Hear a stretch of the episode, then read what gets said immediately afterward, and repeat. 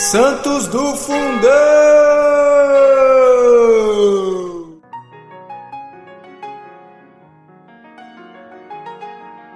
Fala galera, tudo bem? No dia 14 de junho celebramos a vida da bem-aventurada Castora Gabriele, viúva. Natural de Gúbio, Castora nasceu numa importante família da Úmbria. Ela era filha de conde e também irmã de um bispo.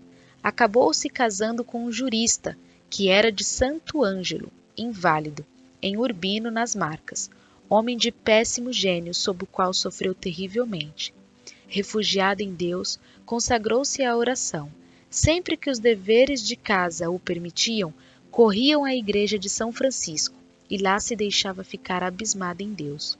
Após a morte de seu esposo, solicitou admissão nos terciários franciscanos, sendo admitida.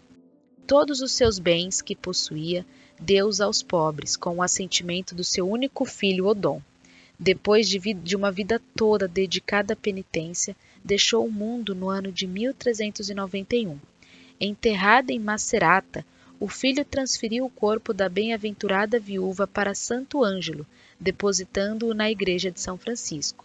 Cem anos depois, encontrado intacto, foi exposto por ocasião da festa de, da festa de Ascensão. Bem-aventurada Castora Gabriele, rogai por nós.